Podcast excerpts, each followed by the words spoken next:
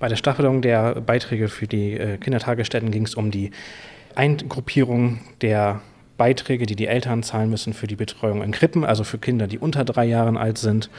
Da hat die Verwaltung eine Vorlage vorgelegt, die je nach Einkommen der Eltern im Gesamtjahresnetto eine verschiedene Beitragsstaffelung vorsieht ist dann einstimmig wieder zurück in den Ausschuss verwiesen worden, obwohl die Zeit ja drängt. Zum 1.8. muss das entschieden werden. Was steckt dahinter?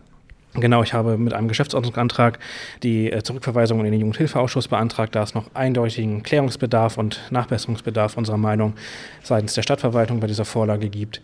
Insbesondere die Einbindung des Stadtelternrats im Vorfeld der Vorlage sollte hier nochmal nachgeholt werden. Da war es uns ganz wichtig, dass wir spätestens im April zu einer Entscheidung kommen müssen, da zum 1.8. am neuen Kindertagesstättenjahr zum Beginn eine neue Staffelung vorliegen muss. Warum sind die ElternvertreterInnen bis jetzt noch nicht gehört worden? Die Elternvertreter wurden meiner Kenntnis nach äh, im Vorfeld der Jugendhilfeausschützung angehört, als die Vorlage bereits vollendet war. Dies hätte früher geschehen können. Warum dies nicht früher geschehen ist, der Stadtelternrat der Kindertagesstätten hat sich im Oktober letzten Jahres gegründet. Dazu liegen mir keine näheren Erkenntnisse vor. Es wird ja ähnlich der jetzigen Vorlage entschieden werden unter einer veränderten Beteiligung. Was ist der Kern dessen, was äh, nachgebessert werden muss? Äh, da gehen die Meinungen im Rat dann tatsächlich dann doch auseinander. Einige äh, fordern eine Nachbesserung in der Tabelle bzw. in der Beitragsstaffelung in Austausch mit dem Stadtelternrat. Dieser Meinung schließt sich auch die SPD-Fraktion an.